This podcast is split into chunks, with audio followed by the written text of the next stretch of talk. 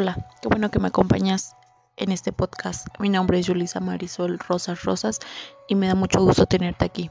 El día de hoy abordaremos el tema de proyectos de inversión, así como sus características, métodos de elaboración y valoración de proyectos.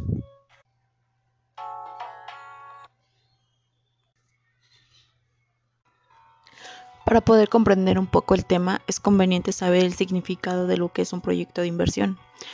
Un proyecto es la búsqueda de una solución inteligente al planteamiento de un problema, el cual se tiende a resolver las necesidades del ser humano, como pueden ser la educación, alimentación, salud, cultura, entre otros. La inversión es la asignación del capital para obtener una ganancia futura. También lo podemos definir como la manera de trabajar el capital para generar en determinado tiempo una rentabilidad económica, cumpliendo así con los objetivos trazados. Dentro de un proyecto empresarial tenemos que tener en cuenta que la inversión será satisfactoria si logra cumplir con los siguientes elementos como son la rentabilidad, el tiempo y el riesgo.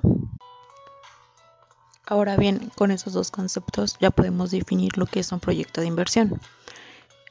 El proyecto de inversión es un plan que si le asignamos un monto de capital y se le proporcionan insumos de varios tipos, podría producir un bien o servicio, útil para el ser humano o la sociedad en general, ya que todos los propósitos empresariales de un proyecto es vital el cumplimiento de metas y objetivos que tengamos en mente.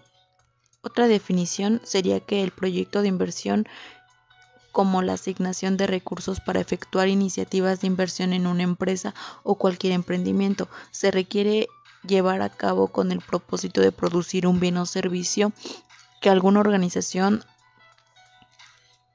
desea realizar y con ello tomar una buena decisión. Los elementos del proyecto de inversión son estudio de mercado, estudio técnico, estudio financiero y estudio de organización. Empezaremos por definir el estudio de mercado, el cual su objetivo es estimar ventas. Lo primero es definir el producto o servicio qué es, para qué sirve, cuál es su utilidad, si la venta es por piezas, libras o kilos. Después de ello se debe ver cuál es la demanda del producto y quién no lo va a comprar. La realización de este estudio nos permite demostrar la existencia de una necesidad de un servicio, considerando los elementos de juicio necesario que ofrecen los productos ya existentes en el mercado, que aunque nuestro producto ya existe en el mercado, nosotros lo podemos mejorar. Los objetivos es analizar las necesidades insatisfechas del mercado, así brindar un mejor servicio del que nos ofrecen los principales competidores, considerando los medios que emplean para hacer llegar los bienes y servicios a los usuarios. Aquí se demuestra si la idea es rentable,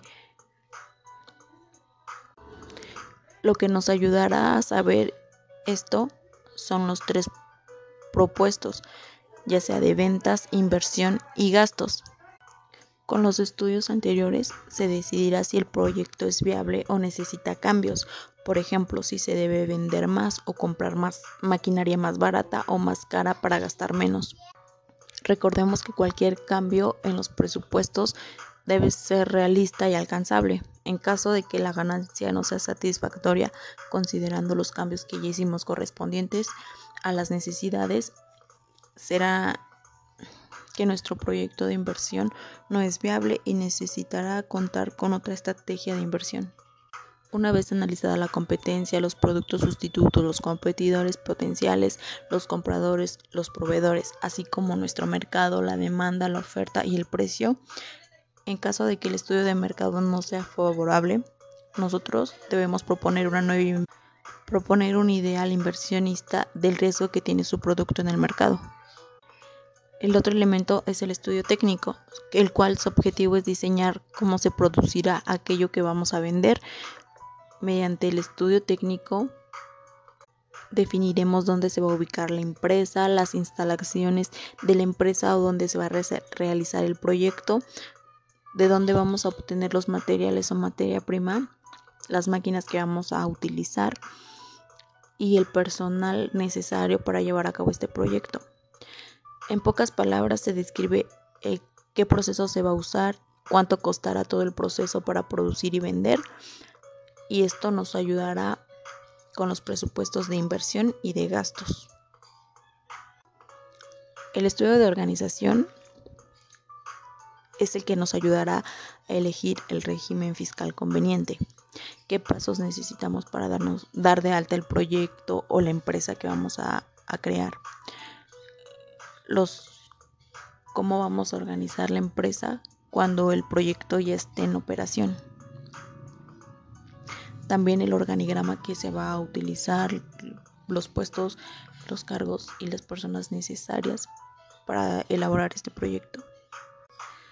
El estudio financiero. Aquí se demuestra lo importante que es la idea, si es rentable o no. Si es rentable, para ello se elaboró con anterioridad los presupuestos de ventas, los presupuestos de costos y gastos para demostrar que existen recursos suficientes para llevar a cabo el proyecto y se obtendrá un beneficio. Y el capital invertido será menor al rendimiento que se obtendrá. También tendremos que determinar la cantidad de bienes o servicios, servicios provenientes de una unidad de producción que la comunidad estaría dispuesta a adquirir a determinados precios. Con el estudio financiero tenemos que elaborar balances generales proyectados hacia las ventas que tenemos que realizar para que nuestro proyecto sea rentable así como también flujos de efectivo. Otra característica sería la evaluación del proyecto, que tiene por objeto conocer la rentabilidad económica y social, de tal manera que asegura resolver la necesidad humana de manera eficiente y segura, también rentable, para poder asignar recursos económicos de la mejor manera.